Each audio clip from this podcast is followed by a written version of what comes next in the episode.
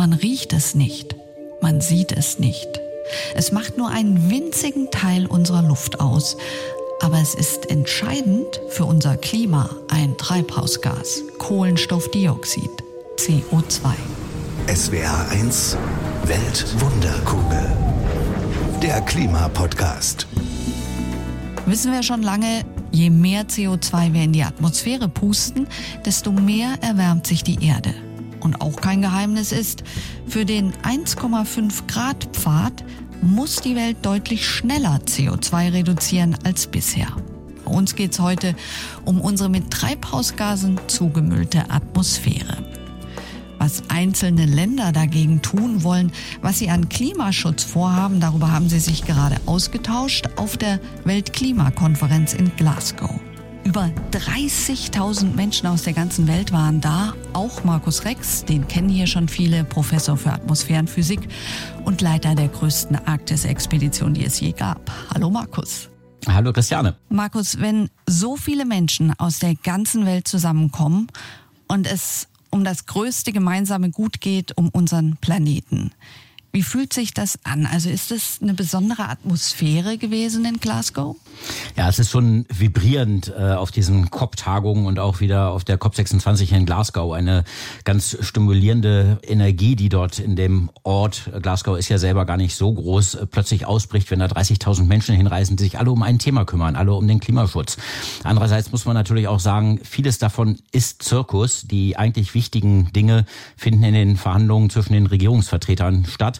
Und es ist insbesondere wichtig, dass es dort dann Fortschritte gibt. Äh, der Zirkus außenrum ist allerdings auch gut, damit die Welt eine Chance hat, sich noch mehr darüber zu informieren, wo wir stehen und auch äh, wo diese Verhandlungen stehen. Jetzt haben ja die Staaten in Glasgow auch angekündigt, wie ihre Klimaschutzpläne aussehen.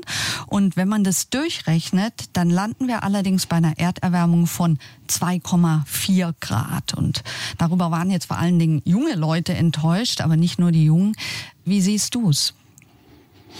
Ja, es ist äh, so, dass wir, wenn wir die Absichtserklärung, die nicht ganz strikt formulierten einzelnen nationalen Ziele noch dazu nehmen, dann kommt erstmalig jetzt mit dem Ergebnis von Glasgow das 2-Grad-Ziel in Reichweite.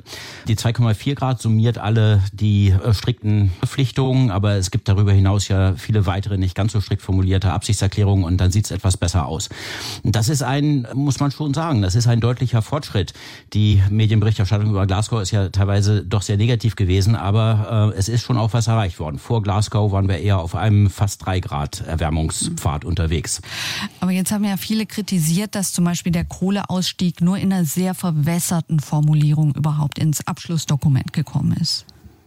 Ja, das ist natürlich schade. In den aller, allerletzten Tagen hat sich da noch einiges getan. Nicht alle Nationen sind mit einer strikten Formulierung zum Kohleausstieg einverstanden. Insbesondere Indien äh, konnte das nicht mittragen. Dabei soll aber nicht außer Blickfeld geraten, dass wir in Glasgow jetzt zum ersten Mal praktisch einen Konsens fast aller Länder haben, dass wir irgendwann klimaneutral werden müssen auf diesem Planeten. Das haben sich jetzt auch Länder wie Australien, Russland, Indien dazu verpflichtet, klimaneutral zu werden. Zum Teil zu sehr, sehr späten Daten und das reicht natürlich nicht aus. Aber diesen Konsens hatten wir vorher nicht und ich glaube, ähm, das ist ein für sich genommen ein deutlicher Fortschritt. Es gibt praktisch kein größeres Land der Erde mehr, das äh, nicht einsieht, dass wir irgendwann klimaneutral werden müssen. Also könnte man sagen, insgesamt, du bist nicht so unzufrieden mit Glasgow. Ja, die Erwartungen an Glasgow waren ja nicht sehr hoch. Und gemessen an diesen Erwartungen muss ich sagen, ich bin nicht so unzufrieden, wie das jetzt äh, zum Teil dargestellt wird.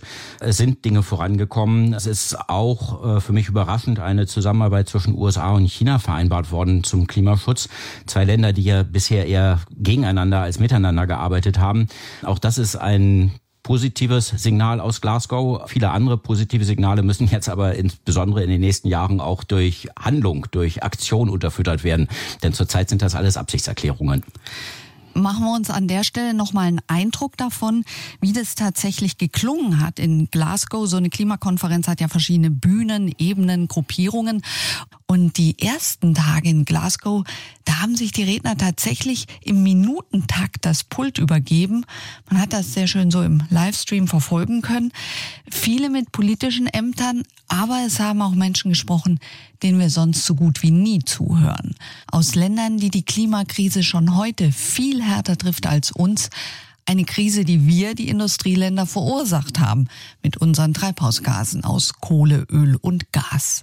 Hören wir mal rein in die Rede von Elisabeth Watuti, einer Klimaaktivistin aus Kenia. Right now, As we sit comfortably here in this conference center in Glasgow. Genau jetzt, wenn wir hier bequem im Konferenzsaal in Glasgow sitzen, over 2 million of my fellow Kenyans are facing climate related leiden in meinem Land mehr als zwei Millionen Menschen klimabedingt an Hunger. Im letzten Jahr sind bei uns beide Regenzeiten ausgefallen. Und Wissenschaftler sagen, es könnte noch zwölf Monate dauern, bis das Wasser wieder kommt.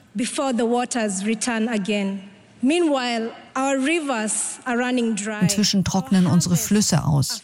Wir konnten nichts ernten. Unsere Lager sind leer. Unsere Tiere und Menschen sterben.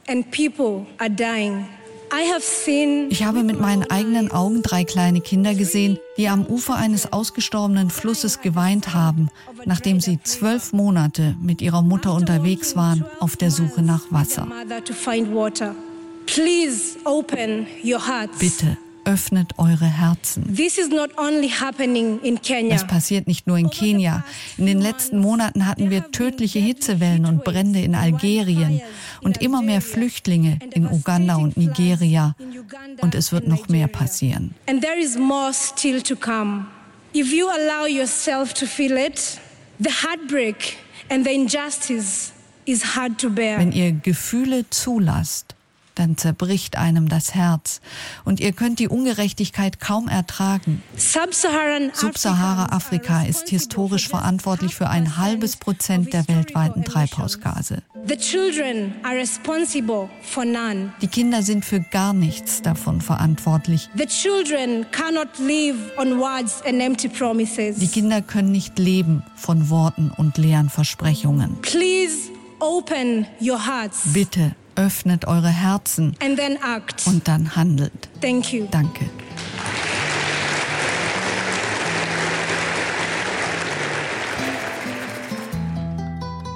Ja, das ist natürlich auch eine der ganz wichtigen Funktionen dieser Konferenz in Glasgow, denjenigen eine Bühne zu verleihen, deren Stimmen man viel zu selten hört äh, in der Diskussion von Klimawandel. Bevölkerung in Afrika, natürlich auch der indigenen Bevölkerung der Arktis und vielen, vielen weiteren, von denen man viel zu wenig hört, wie sie bereits heute unter dem Klimawandel leiden. Äh, und es sind ja bereits vor vielen Jahren 100 Milliarden Euro äh, jährlich versprochen worden, den Ländern, die nicht die Ressourcen haben, sich anzupassen an den Klimawandel, die Schäden des Klimawandels aufzufangen und auch ihre eigenen Maßnahmen zur Reduktion der Emissionen umzusetzen.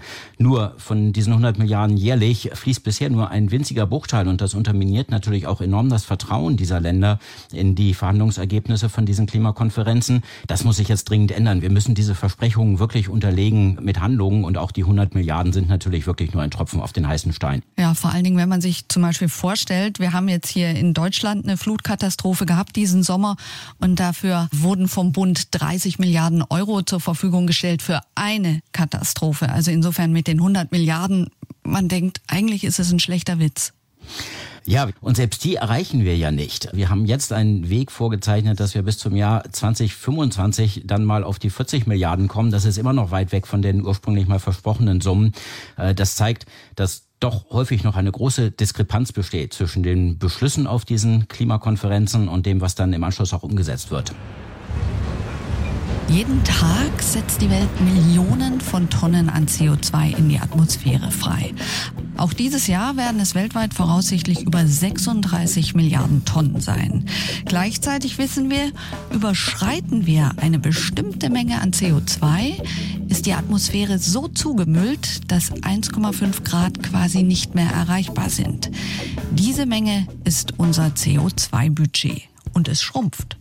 In jedem Moment. Gerade sind es noch, kann man im Netz nachschauen, 324 Milliarden Tonnen CO2 für alle Menschen der Erde zusammen. So, wir müssen jetzt an der Stelle mal auf eine Uhr schauen, und zwar auf die CO2-Uhr.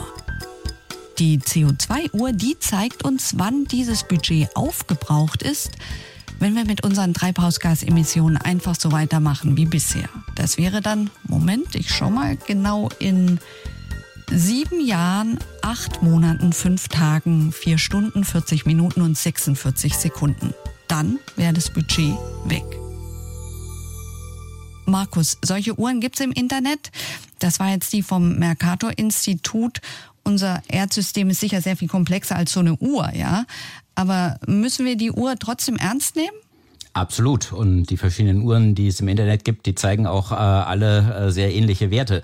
Das liegt daran, dass wir das System ganz gut verstehen. Wir müssen uns die Atmosphäre wirklich wie eine Müllhalde vorstellen, in die wir immer mehr CO2 reinschmeißen. Und äh, da geht ja nichts wieder weg. Etwa die Hälfte unserer CO2-Emissionen verbleibt sehr, sehr langfristig Jahrhunderte bis Jahrtausende in der Atmosphäre. Und wir müllen sie immer weiter mit CO2 zu. Und ab einer bestimmten Grenze äh, wird eben eine bestimmte Temperaturobergrenze auch überschritten, wie hier das 1,5 Grad Ziel. Um das einzuhalten, brauchen wir sowieso in der zweiten Hälfte des Jahrhunderts dann Technologien, um auch wieder Müll aus dieser Müllhalde zu entfernen. Da kommen wir vielleicht später nochmal dazu. Aber äh, das zeigt, wie dringlich das Handeln ist. Äh, 1,5 Grad an globaler Erwärmung einzuhalten, ist eine gewaltige Herausforderung. Es ist fraglich, ob das überhaupt noch schaffbar ist. Äh, wir emittieren im Moment äh, ja fast 40 Gigatonnen, du hattest es gesagt, Christiane, pro Jahr. Was dabei allerdings das ermutigende Signal ist, Erstmalig ist diese Zahl zurückgegangen. Wir waren schon mal so bei 42 Gigatonnen und sind jetzt unter 40 Gigatonnen. Da ist ein Corona-Effekt mit bei. Wir wissen nicht ganz genau, wie viel äh, dieses Rückgangs auf dem Corona-Effekt beruht, aber es ist denkbar, dass wir einen historischen Punkt erreicht haben. Vielleicht sind wir an dem Punkt, wo es ab jetzt bergab geht mit den Emissionen global pro Jahr das überrascht mich jetzt, weil ich habe häufig gelesen, dass wir im ersten Corona-Jahr runtergegangen sind mit unseren Emissionen und dann im zweiten Corona-Jahr praktisch die Wirtschaft wieder so zugelegt hat, dass die Kurve wieder bergauf ging. Ja, wir haben natürlich in der Erholung nach dem gewaltigen Wirtschaftseinbruch durch Corona äh, einen großen Teil des, des ersten Tales wieder wettgemacht. Aber wir sind eben danach nicht wieder auf die gleichen Werte gestiegen wie davor. Und das wäre ja wirklich äh, ein ganz wichtiger Milestone in der historischen Entwicklung, jetzt auf die nicht mehr jährlich zunehmenden, sondern auf die jährlich abnehmenden Emissionen global zu kommen. Stimmt. Lass es uns vielleicht noch einmal kurz anschaulich runterbrechen. Wenn wir eine Tonne CO2 haben, die oben rauskommt bei irgendeinem Kraftwerk zum Beispiel, du hast es vorhin angesprochen, 50 Prozent davon landen ungefähr in der Atmosphäre, die anderen 50 Prozent nimmt uns im Grunde genommen die Natur ab. Also sie tut uns da gute Dienste, die Ozeane, die Regenwälder, die Moore. Wir haben darüber auch schon viele Podcast-Folgen gemacht, kann man sich sehr gut anhören und äh, nochmal nachvollziehen, was da passiert. Aber gleichzeitig ist die Botschaft in diesen Folgen eigentlich immer dieselbe. Auch die Natur kommt an ihre Grenzen. Also die kann nicht ohne Ende CO2 schlucken. Insbesondere, wenn wir die Ökosysteme, die CO2 langfristig binden können, immer weiter schädigen. Und damit sind nämlich die Themen Biodiversität, Ökosystemschutz ganz eng verknüpft auch mit Klimaschutz. Denn diese Funktion der Natur, CO2 aufzunehmen und der Atmosphäre zu entziehen, die ist ja auch bedroht. Und deswegen ist es nicht ganz klar, ob wir bei dem Wert von etwa 50 Prozent langfristig bleiben werden. Ich kann es nur hoffen, sonst ist unser Problem ja noch viel, viel größer. Okay, was hilft? Wir müssen die Atmosphäre aufräumen, sagt auch der Weltklimarat. Du hast es vorhin auch kurz angesprochen, Markus. Und das geht unter anderem mit CCS. Carbon Capture and Storage, abgekürzt CCS oder auf Englisch CCS. Die Idee dahinter, ich fange CO2 ab, bevor es in die Atmosphäre gelangt. Und zwar da, wo es in großen Mengen freigesetzt wird, an Kraftwerken oder auch zum Beispiel bei der Stahl- oder Zementproduktion. Und anschließend transportiere ich es zu Lagerstätten, die ganz tief unter der Erde oder unter Meer liegen. Und da speichere ich es dann. Weltweit gibt es im Moment etwa 50 CCS-Anlagen. Norwegen ist schon seit langem dabei, pumpt CO2 3000 Meter unter die Nordsee und sieht darin auch ein Geschäft für die Zukunft. Einer der norwegischen Geschäftspartner ist übrigens Heidelberg Zement, der zweitgrößte Zementhersteller der Welt. Aber mal abgesehen davon, dass das Verfahren selbst sehr viel Energie frisst, Wissen wir eigentlich genug über Carbon Capture and Storage? Ich habe Professor Frank Schilling vom Karlsruher KIT gefragt. Er leitet viele CCS-Forschungsprojekte und betont, die unterirdischen Speicher sind endlich, können also immer nur ein Teil der Lösung sein? Für mich ist der Lagerplatz sehr kostbar und nachhaltig heißt für mich auch, dass wir auch für die nachfolgenden Generationen möglichst viele Optionen zur Verfügung stellen. Und die CO2-Speicherung ist eine Option. Da müssen wir schauen, dass es wirtschaftlich geht, dass es technologisch sicher ist und dass wir die ausreichenden Kapazitäten vorhalten denn wir werden sie brauchen. Und das, was jetzt vor Norwegen passiert, das ist im Prinzip nur ein Start und wir müssen in ganz andere Größenordnungen noch kommen. Also da muss noch viel passieren. Sie haben auch die kommenden Generationen gerade angesprochen. Für die ist ja auch wichtig das Thema Sicherheit. Was sind es genau für Hohlräume unter der Erde oder auch unter Meer, die sich eignen für ein CO2-Lager? Letztendlich ist ein Teil der Gesteine, die unter unserem Boden liegen, sind entstanden aus ehemaligen Sandablagerungen oder Kalkablagerungen. Und in diesen zum Beispiel Sandablagerungen gibt es eben Hohlräume. Und diese Hohlräume sind ab einer gewissen Tiefe mit einer Flüssigkeit gefüllt. Also in der Regel ist es Wasser.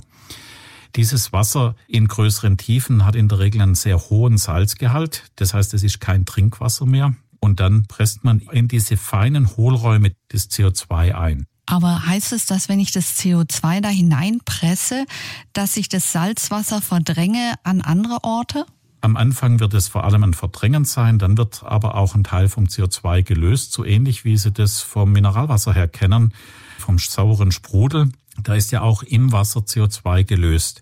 Und dann können auch Kalkausfällungen entstehen oder Carbonate, also so wie man das auch kennt bei einer Wasserleitung, wenn man da das immer tropfen lässt, dann entstehen dort Kalkablagerungen, sowas ähnliches passiert dann im Untergrund auch, dass dann über die Zeit das auch immer sicherer wird. Also das heißt, erst habe ich sowas äh, flapsig gesagt wie, wie Sprudel und nachher habe ich eine feste Substanz. Genau. Okay. Gibt es denn einen Moment, der besonders kritisch ist bei diesem ganzen Vorgehen? Ich denke, es sind verschiedene Dinge, die kritisch sind. Das erste ist, wenn Sie eine Technologie zu schnell hochskalieren. Das heißt, wir haben in Ketzin mit 10.000 Tonnen CO2 gearbeitet. Die nächste Dimension sind die Millionen Tonnen. Dann müssen wir in die 10er Millionen und dann in die 100er Millionen Tonnen gehen. Und deswegen müssen Sie eine Technologie Schritt um Schritt evolutionär entwickeln. Das Zweite ist, dass sie einen sauberen Genehmigungsprozess haben. Dafür haben wir ja in der Europäischen Union auch ein entsprechendes Speichergesetz, wo das geregelt ist. Und aus meiner Sicht ist ein besonderer Punkt, auf den man achten muss, ist in der Injektionsphase, also eigentlich dann, wenn ich den Speicher am Anfang in Betrieb nehme, die Druckentwicklung im Speicher und wenn ich das jetzt falsch mache, dann kann ich damit eine induzierte Seismizität auslösen. Sprich, wir pumpen etwas in den Untergrund und dadurch gibt es dann ein Erdbeben. Und dieses Erdbeben, würden wir das dann auch oberirdisch spüren? Sie kennen doch uns Wissenschaftler. Wir sagen immer, es kommt darauf an. Mhm. Ja, es kommt tatsächlich darauf an, dass man es an der richtigen Stelle richtig macht und dass man genau das im Vorfeld auch betrachtet. Dazu muss ich den Spannungszustand kennen und so weiter. Und dann kann ich tatsächlich gute Abschätzungen da machen. Und dieses Salzwasser, wenn ich das verdränge, kann es auch sein, dass es also in Regionen vordringt, wo jetzt Trinkwasser lagert? Wir haben bereits heute in Norddeutschland an vielen Stellen Regionen, wo die Süßwasser, Trinkwasserquellen versalzen. Das heißt, das muss ich tatsächlich mit berücksichtigen und bedenken. Und das ist auch der Vorteil, den die Norweger haben. Denn wenn die Salzwasser verdrängen, dann schiebt das Salzwasser das in Meerwasser und dann kommt Salzwasser zu Salzwasser. Im Grunde genommen muss man ja für Tausende von Jahren das CO2 verräumen. Dass es keine Lecks gibt, ist es denn technologisch möglich?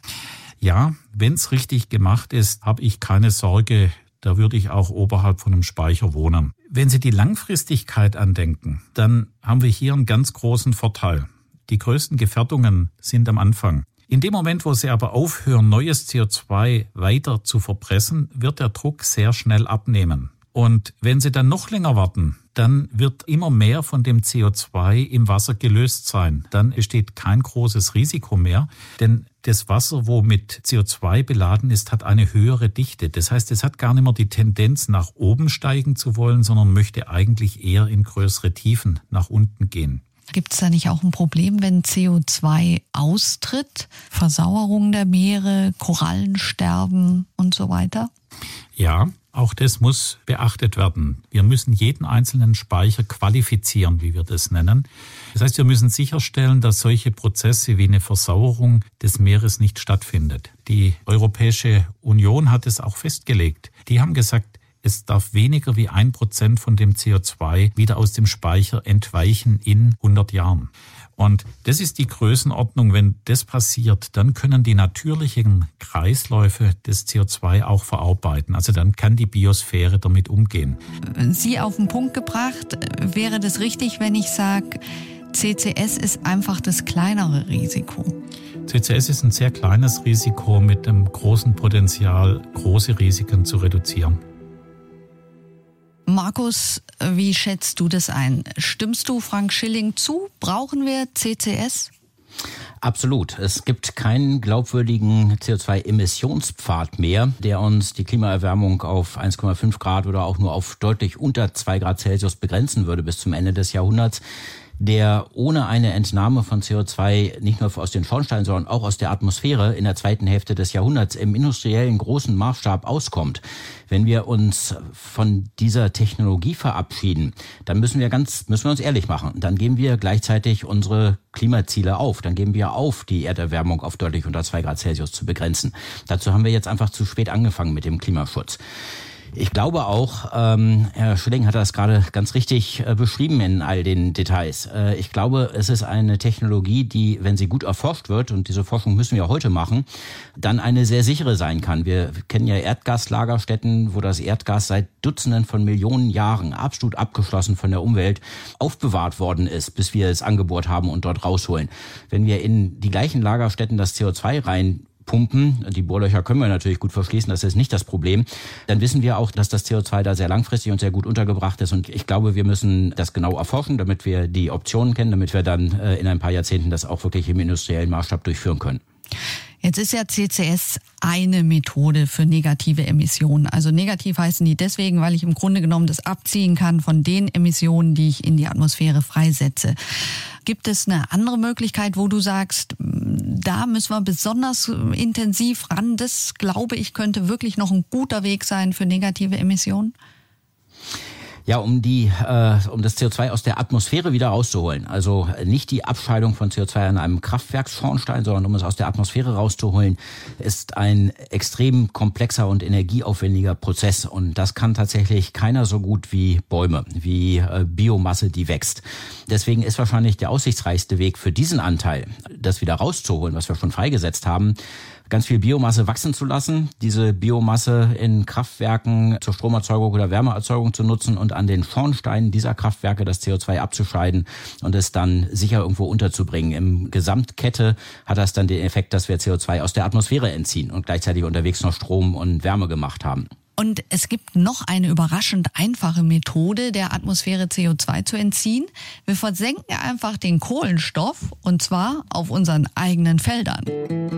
Es geht um Pflanzenkohle. Indios im Amazonasgebiet kennen es schon seit Jahrhunderten, bauen Gemüse mit schwarzer Erde an, die viel Kohle aus Pflanzen enthält. Pflanzen holen sich ja für ihre Photosynthese aus der Atmosphäre CO2 raus. Nur wenn sie verrotten oder verbrannt werden, geben sie dieses CO2 wieder frei. Und genau das macht Pflanzenkohle nicht.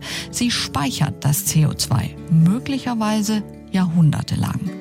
Also muss mehr Kohle auf die Felder, haben sich drei Typen und zwei Frauen im Süden Deutschlands gedacht, ihre Jobs an den Nagel gehängt und die Kohlekumpels gegründet. Seitdem versorgen sie Landwirte mit Pflanzenkohle, hergestellt aus den Holzresten aus der Forstwirtschaft. Durch die Kohle werden die Felder nachhaltiger, widerstandsfähiger und auf ihnen wachsen klimapositive Lebensmittel, Wein, Weizen, Kartoffel. Daniel Ziegler aus Blaustein sagt, ich bin Kohlekumpel aus Überzeugung. Der Moment, wo es Klick gemacht hat, war, wo wir eben mit den ersten Landwirten gesprochen haben, ob sie denn bereit wären, hier mal was auszuprobieren, einen Feldversuch zu machen. Und in dem Moment, wo die ersten gesagt haben, ja, wir probieren es aus, dann war es klar, okay. Deswegen bin ich da auch all in gegangen und die anderen auch, um da den Fokus drauf zu legen. Kannst du schon davon leben oder noch nicht? Ihr macht es jetzt seit einem Jahr. Wir haben zwar schon echte Kunden, aber wir sind noch nicht in der Phase, wo wir jetzt sehr skaliert sind und schon sehr viele Kunden hätten. Ähm, von daher können wir noch nicht davon leben. Das wird noch ein bisschen dauern. Stellen wir uns mal einen Landwirt vor, der hat vielleicht ein bisschen Milchviehwirtschaft und baut auch Weizen an. Wo kann der in seinem Alltag Pflanzenkohle integrieren? Das ist sehr einfach. Es gibt bestimmte Pflanzenkohle-Typen, die sind geeignet als Zusatz zum Futter von Rindern oder auch für den Einstreu in Ställen und äh, wirkt daher auch schon zum einen auf die Tiergesundheit, wie wir es auch von Mensch her kennen. Wenn wir uns aus Versehen vergiftet haben, schlucken wir auch Aktivkohle, zieht die Schadstoffe wieder raus oder eingebracht in den Mist, wie es bei meinem Cousin der Fall ist, nimmt es die flüssige Phase auf, wird angereichert mit den Nährstoffen, Ammoniak ist weniger in der Luft, es stinkt weniger und die Pflanzenkohle ist gleich in dem Wirtschaftsdünger wie Mist und Gülle eingearbeitet und der Bauer kann das dann wie gehabt auf die Felder ausbringen und die Pflanzenkohle mit all den bekannten guten Eigenschaften kommt in die Böden rein. Gibt es denn nicht auch die Gefahr, dass ich vielleicht zu viel Pflanzenkohle auf mein Feld kippe? Nein, bei der Pflanzenkohle gilt tatsächlich kein oberer Grenzwert, dass man sagt, ab einer bestimmten Menge ist es toxisch oder sowas in der Richtung. In Südamerika, wo die Horizonte schon seit Jahrtausenden von Jahren bestehen, wo tonnenweise Pflanzenkohle, also im dreistelligen Bereich auch über die Jahrhunderte eingearbeitet wurde. Diese Mengen applizieren wir ja gar nicht oder wenn dann nur über auch viele Jahrzehnte, sodass man da mit ein paar Tonnen pro Hektar pro Jahr definitiv weit weg davon ist, irgendetwas zu überdimensionieren. Ihr macht ja den Landwirten Vorgaben. Es darf jetzt mhm. nicht jeder sagen, okay, ich, mein Salat ist klimapositiv, meine Kartoffeln sind klimapositiv. Äh, welche Vorgaben gibt es denn? Wann darf man denn sagen, mein Produkt ist klimapositiv? Jedes Produkt, das eben erzeugt wird, hat einen bestimmten CO2-Fußabdruck. Den äh, würfeln wir nicht, sondern den ermitteln wir aufgrund von standardisierten Studien und wissenschaftlichen Erkenntnissen, auch aufgrund von ISO-Normen. Und wir sagen dann, klimaneutral reicht uns aber nicht aus, wir sind klimapositiv. Das heißt, zu diesen unvermeidlichen Emissionen in der Herstellung addieren wir nochmal 20 Prozent obendrauf und diese Menge wird dann in den Boden reingebracht. Ganz konkret heißt es, ein Kilo Kartoffeln hat ungefähr einen CO2-Fußabdruck von 200 Gramm. Wenn wir sagen, die sollen klimapositiv mit den Kohlekumpels vermarktet werden, müssen eben 240 Gramm CO2-Äquivalente in den Boden hineingebracht werden. Und das ist das, was wir mit den Partnern Landwirten eben ausmachen.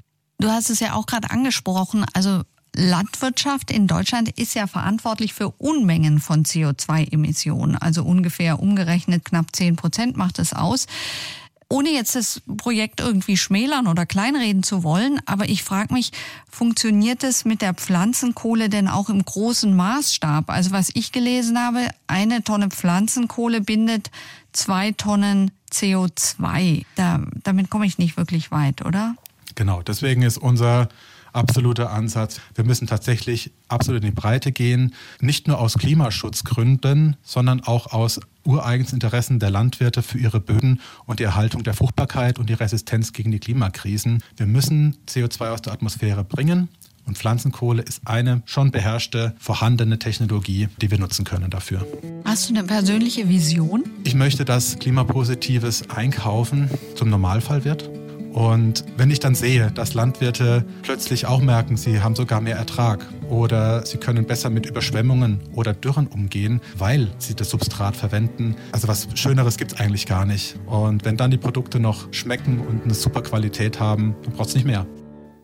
Ja, ein weiterer Einsatz von Biomasse, die ja erzeugt worden ist von Pflanzen, indem sie der Atmosphäre CO2 entzogen hat. Ähm, bei all diesen Einsatz Zwecken von Biomasse kommt es vor allen Dingen darauf an, dass das da gebundene CO2, also der Kohlenstoff, auch langfristig da verbleibt, wo wir ihn hinbringen. Und äh, eigentlich ist ja die Anwendung von Biomasse nicht der Bottleneck, die Erzeugung davon ist der Bottleneck. Ähm, das heißt, es wird irgendwann an die Grenzen stoßen, wie viel Biomasse überhaupt erzeugt werden kann, um Pflanzenkohle zu erzeugen. Dann müsste man sich anschauen, ob die Kohle, die man daraus macht, auf den Feldern, was die da über die Jahrzehnte und Jahrhunderte tut, ob die nicht doch wieder zersetzt wird von Mikroorganismen und letztlich das CO2 wieder freisetzt. Wenn man schon mal Kohle aus Pflanzen gemacht hat, wäre natürlich ein sehr nachhaltiger Weg, äh, wirklich wirklich dauerhaft CO2 zu entziehen, diese Kohle irgendwo sicher in einem alten Bergwerk unterzubringen und einfach trocken einzulagern, wo sie ganz sicher nicht zersetzt wird. Okay, jetzt haben wir heute von vielen Methoden gehört, wie man CO2 aus der Atmosphäre entfernt. Wir haben gehört, dass wir unsere Atmosphäre nicht einfach zumüllen dürfen. Zum Schluss stellen wir uns doch mal eine gute Zukunft vor, also mit noch ganz vielen Weltklimagipfeln. Und nehmen wir mal an, wir würden unsere Weltwunderkugel wieder ins Gleichgewicht bringen. Du bist ja jetzt Atmosphärenphysiker, ja? Wie sieht eine aufgeräumte Atmosphäre aus? Die ist ja auch messbar, oder? Ja, wir haben ja vor kurzem die 400 Einheiten, wir nennen das Parts per Million, die 400 Parts per Million äh, CO2 äh, in der Atmosphäre überschritten. Und wir werden da auch noch weiter äh, drüber hinauskommen, das ist gar nicht mehr zu vermeiden. Aber wir dürfen eben nicht mehr sehr viel darüber hinauskommen. Das sind die restlichen Budgets, die wir noch haben, um das 1,5 Grad Ziel zu erreichen. Damit können wir auch das arktische Eis noch stabilisieren. Christiane, du weißt, das mein Steckenpferd, ja. ähm, auch für die Menschen auch in den Entwicklungsländern. Wir haben die Dame aus Kenia gerade gehört. Dann haben wir den Planeten stabilisiert. Das wäre für mich eine Zukunft Zukunftsvision, für die es sich lohnt zu kämpfen und sich voll zu engagieren. Also nochmal ganz kurz, wir haben nur eine Atmosphäre, ein Klima und eine Welt. So ist das. Please open your hearts and then act. Weltwunderkugel. Wissen, was Klima ausmacht. Der Podcast von SWR1.